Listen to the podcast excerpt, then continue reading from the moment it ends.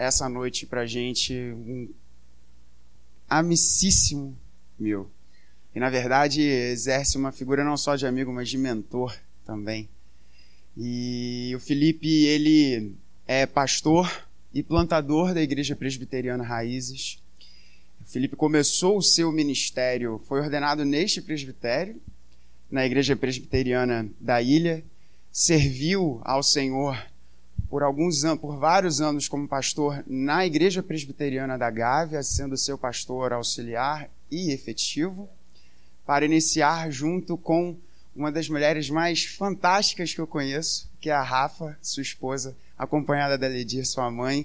Seja muito bem-vinda, minha irmã. Que, que bacana ver você aqui entre a gente. Os dois começaram esse delicioso desafio de plantar aquela igreja do Senhor na Zona Sul, na nossa Zona Sul do Rio de Janeiro. E a Igreja Raízes ali no bairro do Flamengo tem florescido, tem dado bom testemunho, apesar do nome deste bairro na qual ela está inserido. E. e... Ele está aqui falando, segue o líder. E. E o, o Felipe tem falado, o reverendo Felipe Teles, tem falado para toda uma nova geração de homens e mulheres que têm se levantado, que têm buscado servir ao Senhor. E eu fico muito feliz como alguém que está próximo, gostaria de estar mais próximo, é, de ver o que Deus tem feito na vida do Felipe, na vida da Rafa, dessa família maravilhosa, o JPEX e o Tutu. E nós ouviremos do Senhor nessa noite por intermédio dele. Acho que a coisa mais importante entre todas essas aqui que foi colocada é que o Felipe é um homem que ama Jesus.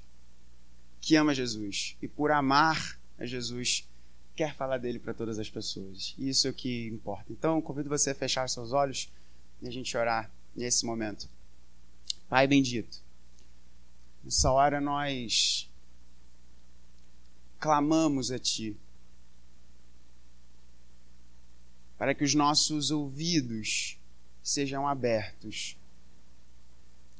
para que o nosso coração seja aberto.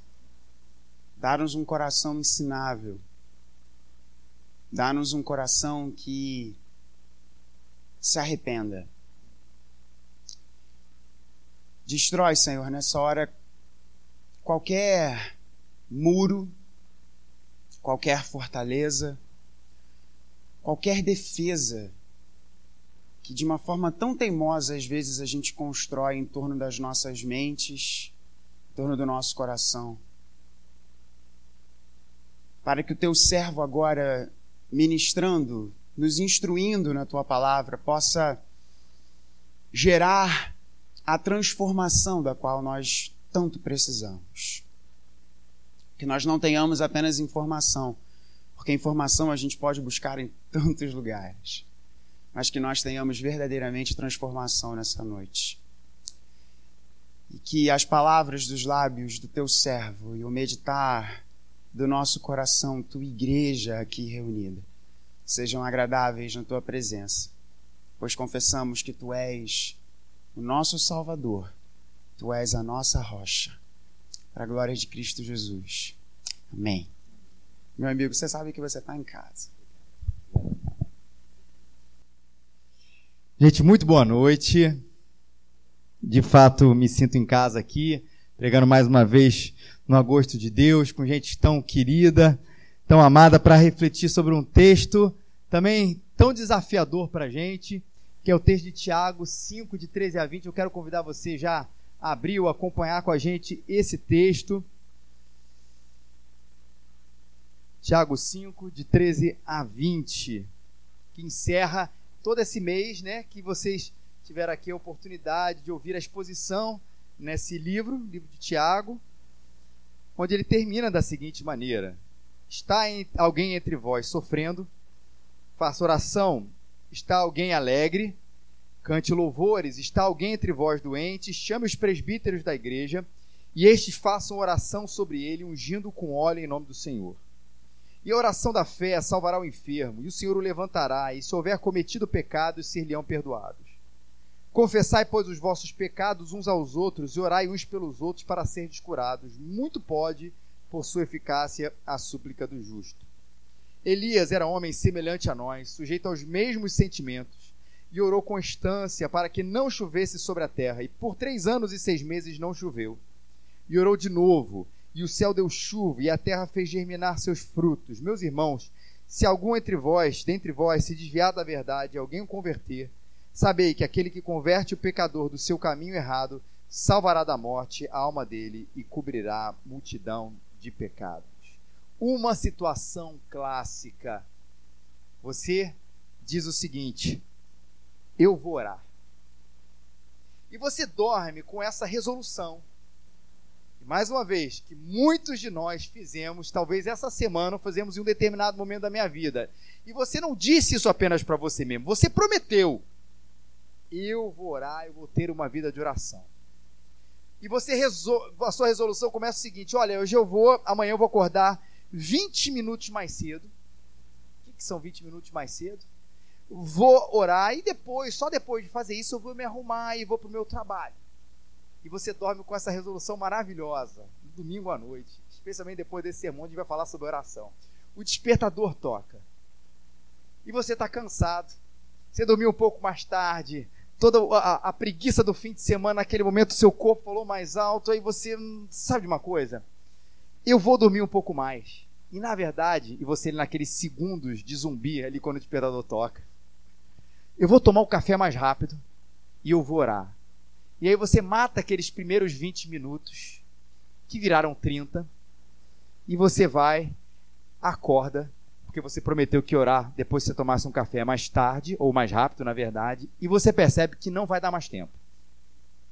Aqueles 20 que viraram 30, que viraram 40, que viraram 45, e você já preocupado com o trânsito, diz o seguinte: não, eu ainda tenho que tomar banho, eu também não posso ir né, com a barriga vazia para o meu trabalho, eu vou fazer o seguinte: não orei de manhãzinha, não orei antes do café, eu vou fazer o seguinte: hoje eu vou fazer um almoço mais rápido.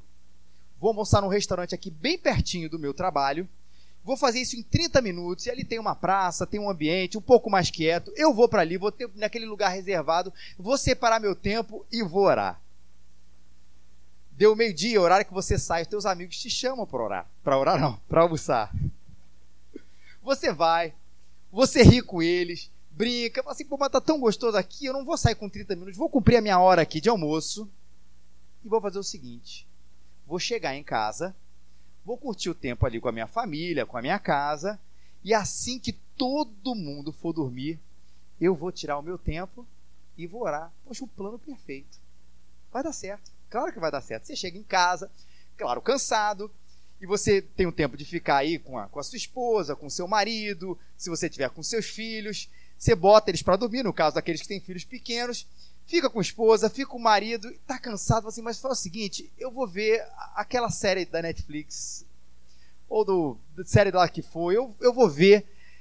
E aí quando chegar na cama, eu sei, vai ser hoje um pouco mais rápido, mas eu vou orar.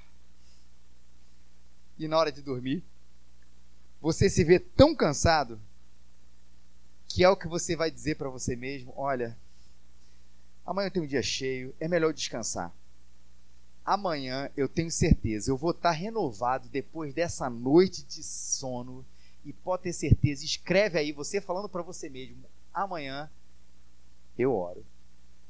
O dia seguinte, eu não vou ter que poupar você de ouvir tudo de novo. Você recomeça, sabe como é que é e acaba no orando. Deixa eu falar uma coisa. Em segredo aqui entre nós. Pode confessar, já aconteceu com você? Isso soa familiar, esse tipo de decisão. E não decisão, não estou falando agora de estudo ou de coisa parecida na sua própria vida de oração. Se você disse sim e você falou a verdade, se você falou a verdade e você disse sim, não se preocupe que você não é normal, porque a gente passa por isso. É impressionante quando a gente fala de oração, a gente percebe que é uma coisa tão maravilhosa, fantástica, que não precisa nos tomar tanto tempo. A gente não precisa ir a algum lugar para orar, tipo, ó, oh, eu tenho que sair do meu da minha casa, ir para aquela igreja, subir aquele monte, fazer. Pode ser em qualquer lugar e ainda assim a gente se vê nessa introdução aqui completamente identificados, de acreditarmos que oração é importante, de sabermos que é maravilhoso gastar tempo com Deus, de sabemos que o nosso dia, nas suas 24 horas, é impossível que a gente diga que a gente não tem 10, 15, 20 minutos para fazer esse tempo, e ainda assim, a gente tem que admitir, todos nós aqui, que a gente enfrenta com a regularidade de uma vida de oração. E o que é interessante nesse texto que a gente acabou de ler é que ele fala da oração em todas, em tantas circunstâncias. Reparou nisso? Está sofrendo? Ore. Está feliz? Ore, que é o louvor aqui. A gente vai falar sobre cada um deles aqui. Está doente? Ore. Está em pecado? Confesse. Tem aqui a, questão dessa confissão ao outro, a gente vai falar da confissão diante de Deus, mas o que eu acho interessante é a diversidade. Não importa a situação, não importa o momento, é sempre tempo de orar, porque não há tempo para não orar, ou melhor, todo tempo é tempo de orar. Paulo já disse para a gente orar sem cessar.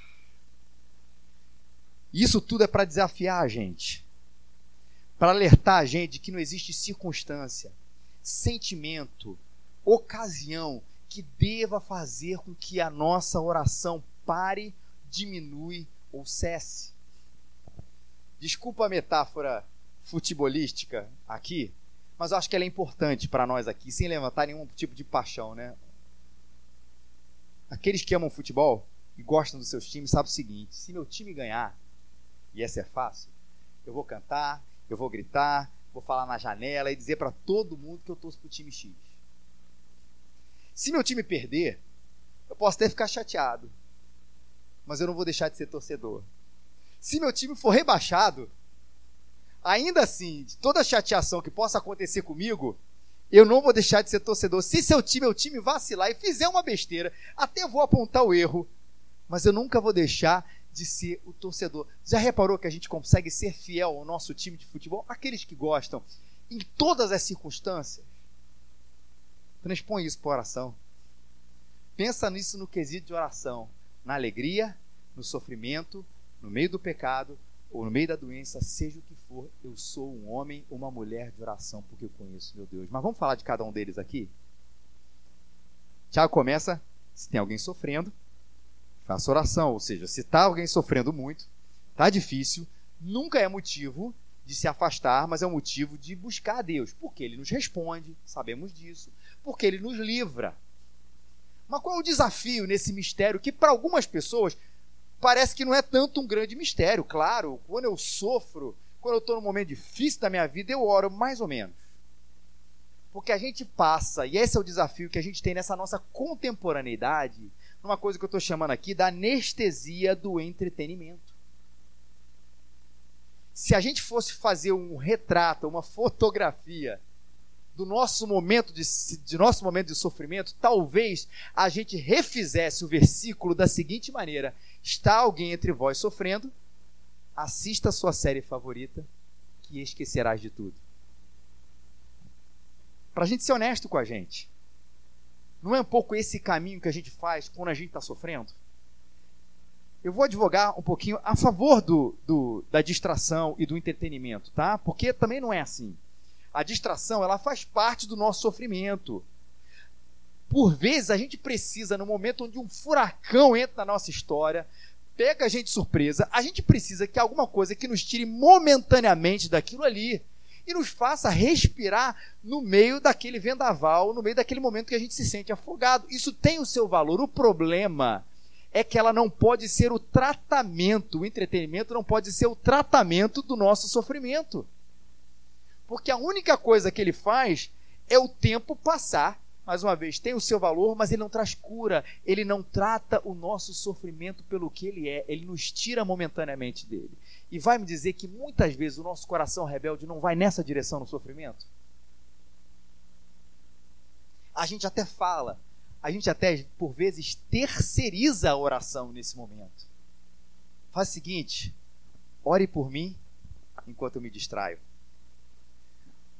Pede a Deus pela minha vida bota ali aqui no grupo de oração da igreja, pede a fulano, ciclano, enquanto eu tento me abstrair de todos os jeitos daquilo que está causando todo esse sofrimento para mim. Mas essa não é oração apenas, não é um, Tiago não está encorajando a gente apenas para pedir oração pelo momento do nosso sofrimento, mas para a gente orar.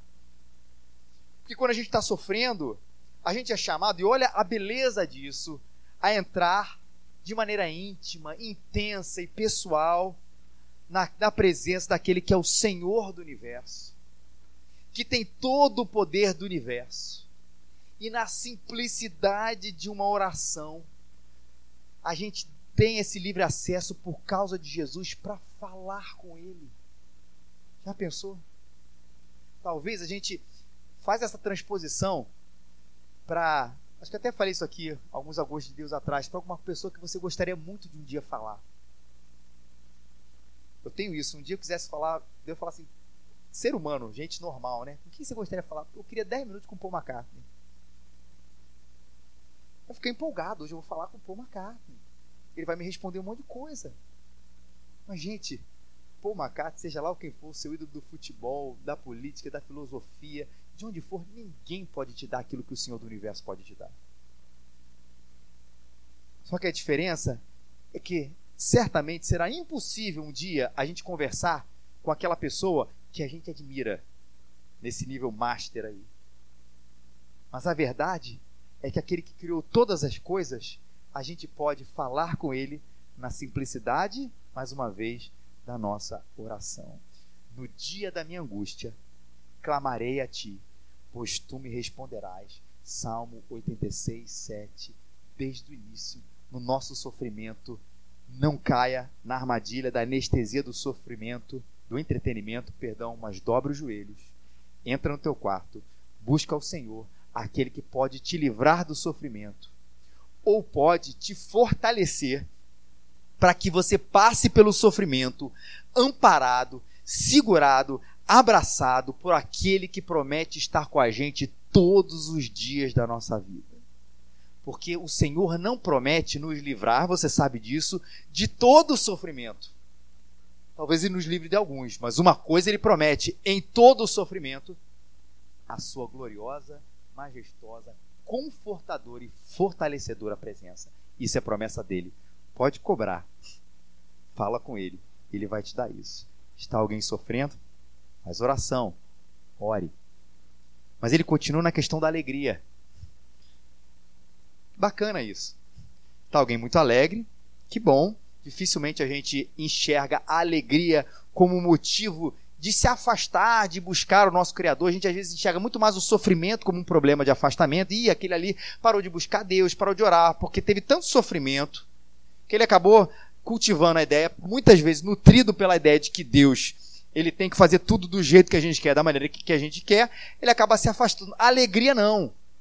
A gente não vê muito com isso, mas a, a grande verdade é que se a gente for honesto no nosso coração, se está tudo bem na nossa casa, se está tudo bem no nosso trabalho, se está tudo bem na nossa alma, a nossa tendência é ser menos intenso na nossa oração diante de Deus.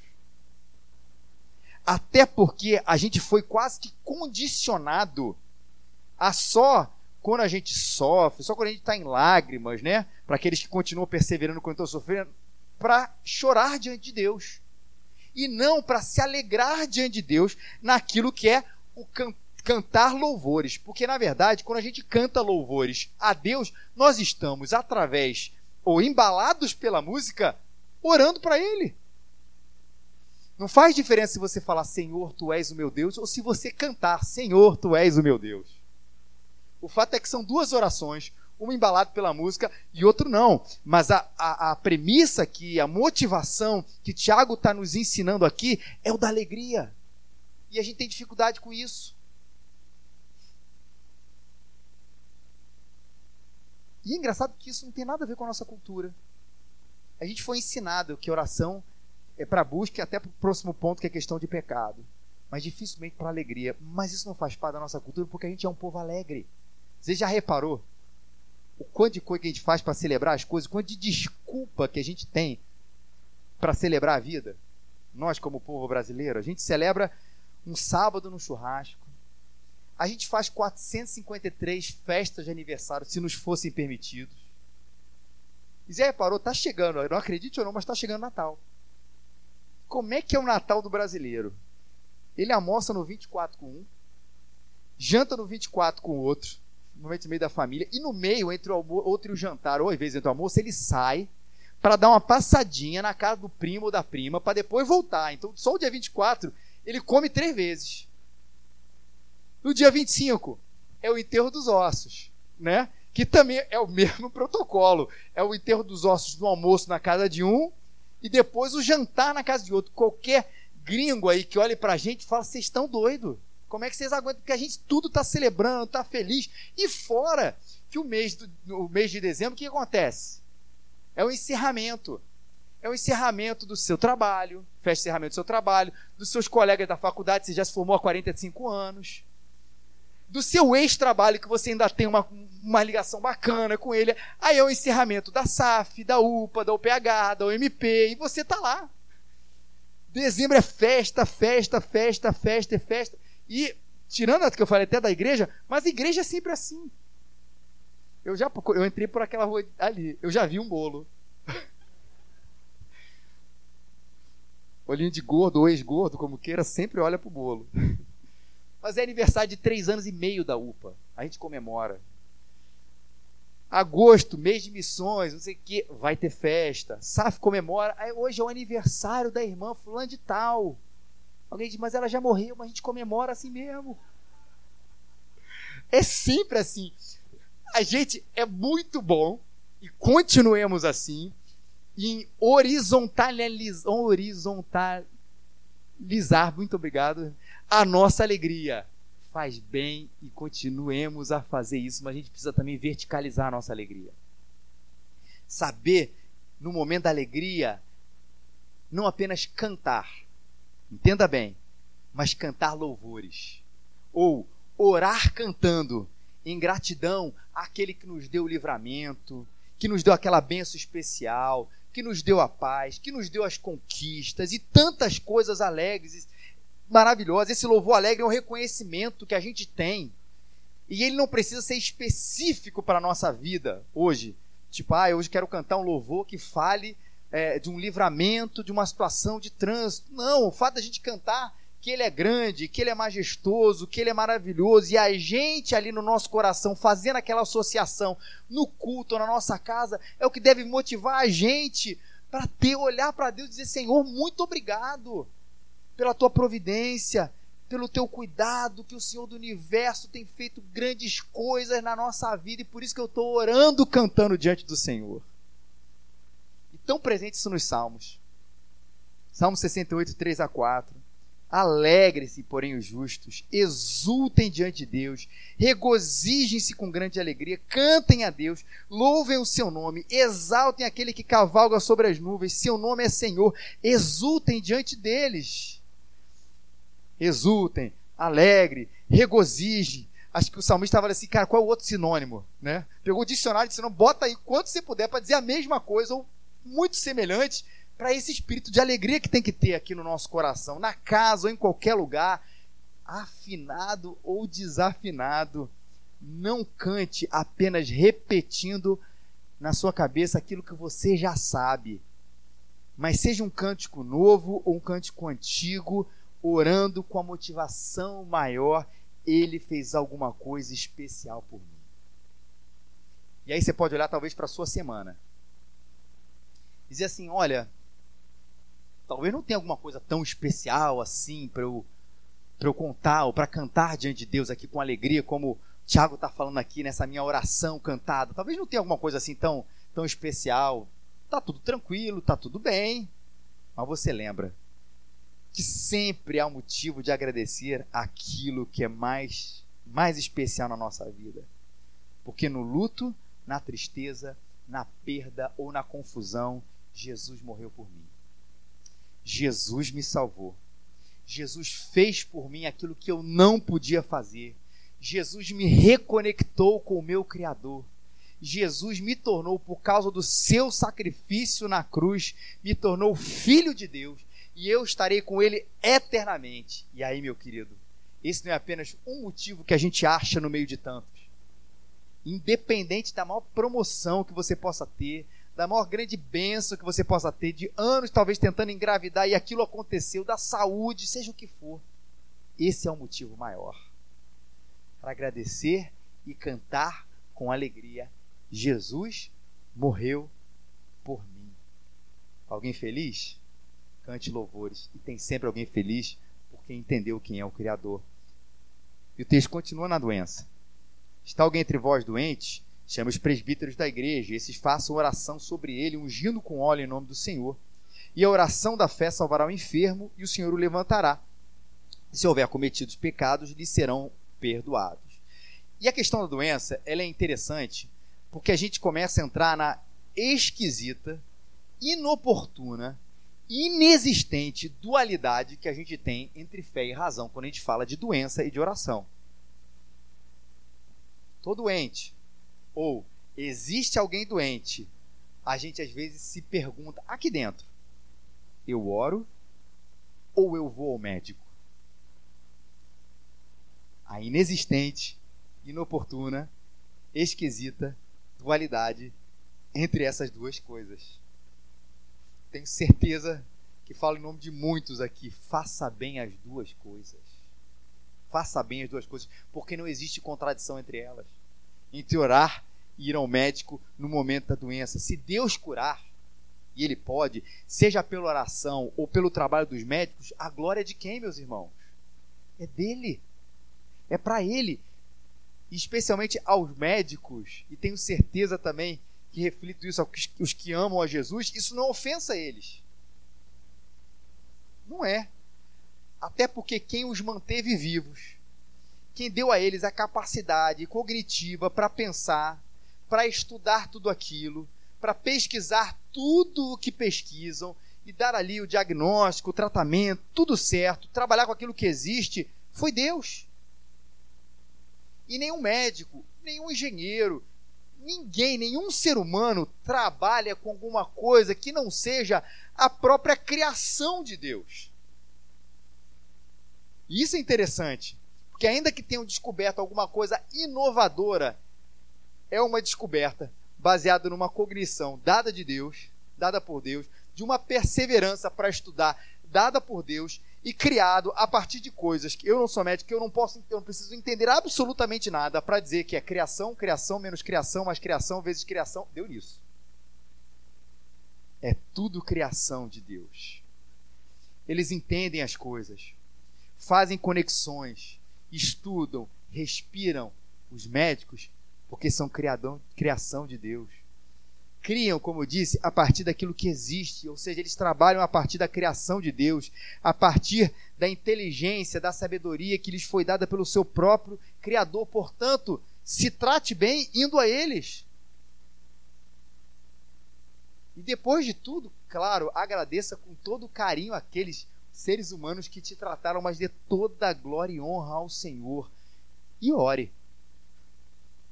E ore, chame os presbíteros, regentes e docentes, ou talvez no nosso linguajar mais comum que a gente tem dentro da igreja, os pastores e os presbíteros, mas ambos são presbíteros, regentes e docentes, para orar por você. E creia, você pode ser presbiteriano, mas acredite que Jesus continue, continua tendo poder para curar e continua curando sobrenaturalmente as pessoas. Não é motivo para a gente olhar para esse texto e falar assim: ah, mas eu não posso pregar sobre isso, porque Jesus não cura mais, porque eu sou presbiteriano. Não é verdade. E de um jeito ou de outro, na ida ao médico, na confiança em Deus ou na nação, Olha que bacana. A oração que está qualificada, a oração da fé. É orar acreditando. É orar reconhecendo que Ele tem poder. Não é a oração protocolar, que é fruto do nosso hábito e da nossa tradição somente. Sou chamado a orar. Você sabe quando a coisa vem de dentro. Não é porque você ora que Deus vai responder como uma obrigatoriedade, né? Aquela coisa que a gente tem às vezes acha que é a chave, né? Deus está lá parado, eu abro uma chave que é a oração e ele tem que responder, não. Tudo está debaixo da soberania de Deus, mas a gente sabe como é bom a gente falar com Deus acreditando que Ele cura, de que Ele faz as coisas sobrenaturais acontecerem. E meu amigo, se a coisa não acontece desse jeito, não compete a você a isso a se culpar por isso, porque Deus cura e Deus não cura. E quando Deus não cura, não quer dizer que ele falhou ou que a sua oração precisava de alguns elementos a mais para que ela acontecesse, como se fosse uma poção mágica. Ih, faltou lá o, o, a perna de barata. Não é assim. Se ele quis, ele quis. Se ele não quis, ele não quis. Mas o fato é, porque toda a nossa confiança na, na soberania de Deus não pode tirar de nós, por isso que é uma conjugação e não uma contradição, a nossa confiança no seu poder que eu digo que não pode ser a contradição, que a gente às vezes fala assim, não, ele é soberano. E por vezes essa declaração verdadeira, verdadeira, ela esconde o fato de que na verdade a gente não confia que ele pode. A gente só jogou ali o problema, ah, sei lá, tá com ele. Quando a gente tem que conjugar essas duas realidades, porque a Bíblia fala sobre o mesmo Deus, tanto soberano, tanto poderoso. Ou seja, Senhor, eu sei que tu pode fazer o impossível e a gente acreditar, a oração da fé, acreditando que Ele pode, e ao mesmo tempo, Senhor, mas eu não sei se o Senhor quer. E com a mesma fé, descansar nos braços daquele que pode, mas nem sempre quer. Mas que pode, mas que nem sempre quer. E a gente nessa santa, aí sim, não dualidade, mas nas conjugações, a gente continuar orando, crendo na soberania, sabedoria e no poder de Deus. Se está sofrendo, ora. Se você está alegre, canta. Ora com alegria, cantando a Ele. Se você está doente, está com alguma doença, seja lá de que natureza for, peçam para orar por você, mas ore por você e no pecado. Confesse. E a gente vai tratar a confissão aqui, não somente no que Tiago fala da confissão, que é a confissão uns aos outros, mas também no que a Bíblia fala sobre a gente como um todo a respeito da confissão. Se a gente tiver em pecado, confesse a Deus. Em primeiro lugar, a gente já vai falar do próximo, que é o que o texto diz aqui pra gente. 1 João 9, talvez seja o texto mais conhecido por nós, que eles já têm familiaridade com o texto bíblico. Se confessarmos os nossos pecados, ele é fiel e justo para nos perdoar os pecados e nos purificar de toda injustiça. Ou seja, estamos errados, estamos em pecado, fizemos as nossas besteiras. A ideia não é correr de Deus, mas a ideia é correr para Deus. E mais uma vez, a nossa escolha entre uma coisa e outra tem a ver com a nossa visão sobre quem Deus é. Quando eu corro de Deus e me escondo dele, quando estou em pecado, quando erro, quando peco, eu estou dizendo para Deus, e é na minha visão a respeito dele, de que ele quer, ele me quer absolutamente perfeito. E se ele não me tiver absolutamente perfeito, ele não me quer. Vou repetir. Quando a gente, quando peca, não corre para Deus, nós estamos dizendo ou estamos revelando como uma identidade de Deus, como uma imagem de Deus, alguém que quer a minha completa perfeição, porque eu não posso ser do jeito que eu sou. Então, qual é a minha atitude diante disso? Que é a minha atitude muito religiosa e pouco espiritual. Eu me escondo de mim, escondendo dele todo o meu pecado, que, pasmem, ele já sabe. Tem aquela música antiga, que diz que mentir para si mesmo é sempre a pior mentira. Mentir para si mesmo é muito ruim, mas mentir para Deus é pior. E não é mentir para Deus apenas de falar uma inverdade diante de Deus, mas de esconder dele. E a gente tenta se convencer de que nós somos perfeitos, para não ter que nos confessar ou confessarmos os nossos pecados daquela maneira mais genérica que tem. Claro que quando a gente faz isso, por exemplo, num culto público como esse, não vai chegar e falar tudo. Mas às vezes, na nossa própria confissão diante de Deus, na intimidade do nosso quarto, a gente diz: Senhor, me perdoe porque sou mal, porque não tenho feito a Sua vontade. Verdade, mas confessemos, é uma generalização que cabe em todo mundo. A gente não diz isso ou aquilo, dá o um nome àquilo que tem nos persistido de maneira equivocada, que a gente tem feito de maneira errada, e a gente dizer e confessar diante de Deus, porque Ele me ama, mesmo sendo imperfeito, aquele que conheceu a minha alma e não me desprezou. E por um outro lado, Se nós pecamos, a gente pode ir para um lado ou outro. Se pecamos e não confessamos, a gente também pode estar dizendo para Deus, esse pode ter sido um outro caminho, que ele na verdade não quer nem saber da minha conduta. Ele não quer saber do que eu amo, do que eu passo. Se eu erro ou não erro, é meio aquela ideia, ó, todo mundo é ser humano mesmo, todo mundo é pecador, portanto, não há motivo para confessar a Deus o que ele não está interessado em ouvir. É o lado da religião. Olha, eu não vou confessar porque eu quero mentir para mim mesmo de que na verdade eu sou perfeito. Eu só vou confessar a minha generalidade. Senhor, me perdoe porque eu sou mal. Mas sem olhar para aquela minha maldade, dar nome a ela e perceber os meus desafios, os meus erros, o meu pecado e falar assim: é isso. E o outro lado, é a confissão deixa de fazer sentido porque Deus não está nem aí para o meu erro. Talvez ele esteja interessado que eu, sei lá, dê o meu dízimo, que eu frequente a minha igreja, que eu beijo meus filhos, e é isso aí. O resto é, sou eu e eu. E não é verdade. Deus está muito interessado em ouvir a sua confissão. E conjugue mais uma vez essas duas verdades que não são antagônicas. Ele quer te ouvir. E ele não quer que você cometa os mesmos erros. Ele quer a sua santificação. Ele quer que a sua vida seja mais parecida com Jesus. Ele quer te ouvir, ainda que aquilo que ele ouça de você, que ele mesmo já sabe, seja alguma coisa assustadora para você, porque para ele não é. Por isso que a confissão dos nossos pecados, essa oração de confissão, ela é tão importante. Porque ela me faz perceber quem eu sou. Ela faz eu perceber naquilo que eu preciso mudar. E também e também fala do tamanho do amor transformador e perdoador de Deus. Porque ela não diz, a Bíblia não diz, confesse os seus pecados, que ele trará um raio sobre a sua vida. Ela não diz, confesse os seus pecados, que ele vai deixar de te amar, porque você foi infiel a ele. A metáfora da infidelidade, até mesmo o conjugal, está presente na Bíblia, quando diz assim, essa, isso serve para o nosso relacionamento com Deus. E ainda que a gente confesse uma coisa que pode parecer para a gente terrível, em Jesus, Ele continua nos amando. Ele continua nos amando. Que coisa boa a gente poder dizer tudo isso para Ele. Mas o texto fala da confissão ao próximo. Lembra que eu disse que eu ia falar tratar da confissão no sentido mais do que a Bíblia fala como um todo, a gente confessar a Deus, e é uma oração de confissão a Deus. Mas ela também fala o texto fala da confissão ao nosso próximo. Que ao contrário da promessa bíblica, de que se nós confessarmos os nossos pecados diante de Deus, Ele nos perdoa. Se nós confessarmos os nossos pecados uns aos outros, Ele nos, ele nos cura.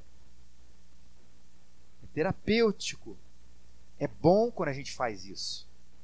Claro, com maturidade, com gente próxima e de confiança, mas isso precisa acontecer. Recentemente, eu, essa semana, na verdade, eu e a Rafaela, a gente veio de uma, de uma conferência é, em Campinas, foi quarta, quinta e sexta, terça, quarta e quinta, na verdade, do Centro de Treinamento de Plantação de Igreja. Esse ano eles trataram, apesar de ser uma conferência de plantação de igreja, trataram muito a questão do coração.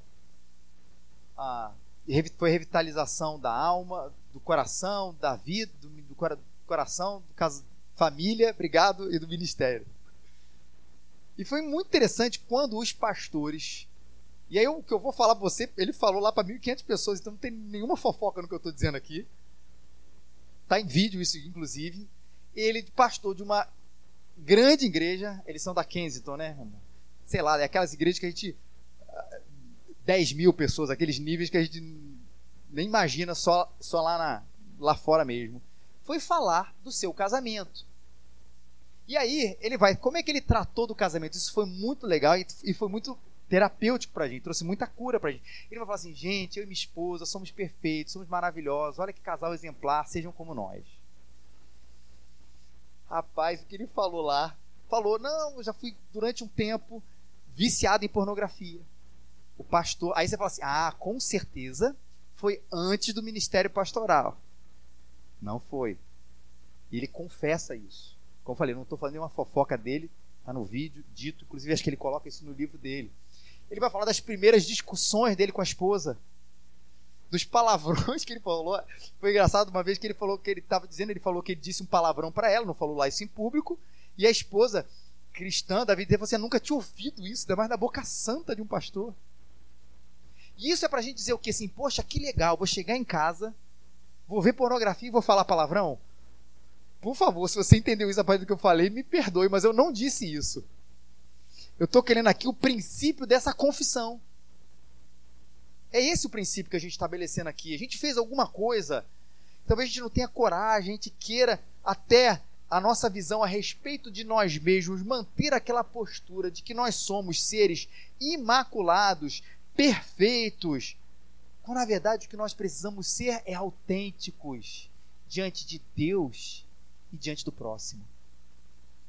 Para não fazer, inclusive, com que a igreja se torne o famoso clube dos santos ou o museu de gente perfeita, onde a gente está aqui para falar apenas das nossas virtudes. Olha como é que nós somos bons, porque nós não somos.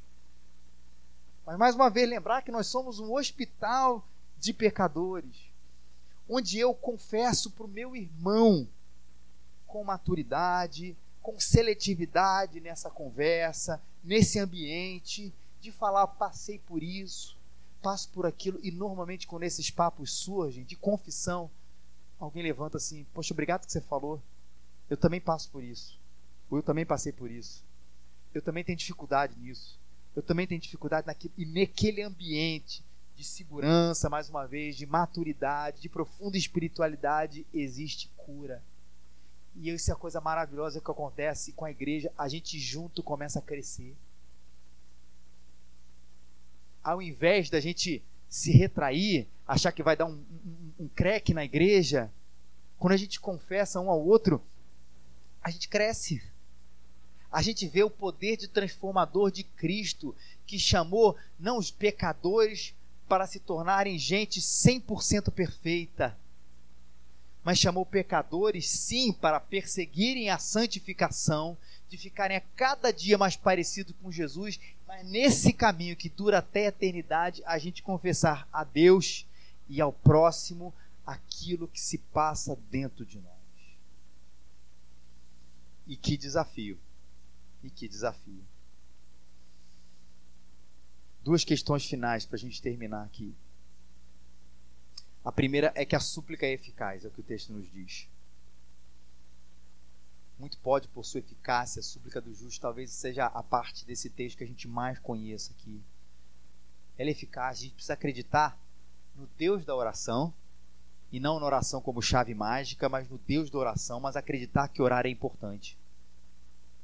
Acreditar que ele responde. Acreditar nesse versículo, que a súplica é eficaz, como um convite à fé em Deus. Que não é o ato de orar por si só que faz alguma coisa, mas o Deus que é todo-poderoso, que faz grandes coisas, portanto, é eficaz, funciona a gente pedir ao Deus do universo em todo o tempo pelas mais diversas questões, seja no pedido, do sofrimento, no meio do sofrimento, seja no pedido da nossa doença, seja num pedido de perdão, ou seja num pedido de agradecimento. Muito pode, por super eficácia, a súplica do justo. E o outro é a gente olhar o exemplo de Elias.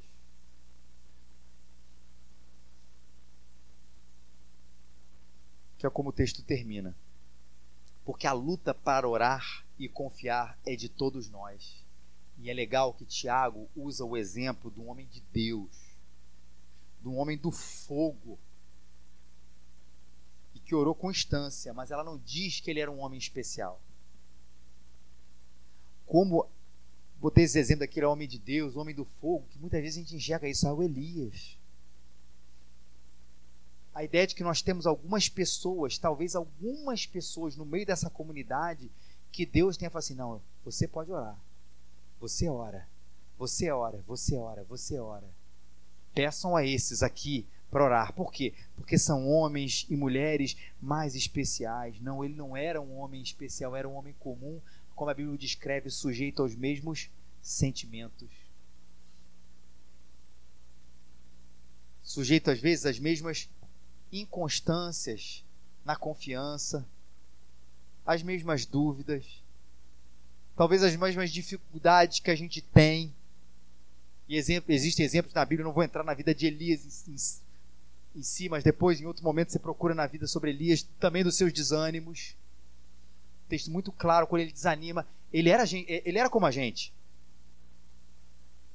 Ele orava e confiava num dia, talvez pedisse, Senhor, leva a minha vida no outro, como tem um texto da Bíblia que diz isso. Achasse que Deus poderia lançar fogo dos céus, mas em outro momento, ah, eu não quero dar com aquele problema, não, Senhor. Mas no meio da inconstância, que é muito característica de todos nós, ele ora com instância, com perseverança, acredito eu, a despeito dos sentimentos, se tornando ele para nós uma realidade de um homem comum. E que bom, homens comuns como eu e você oram. Homens comuns, mulheres comuns, como nós aqui todos, podemos confiar em Deus, porque vem na oração, na pessoa de Deus, na verdade, o motivo de toda a confiança, perseverança é a palavra como termina essa sessão de oração que Tiago nos diz. Você não precisa dizer assim, ah, eu queria ser como o pastor Vladimir.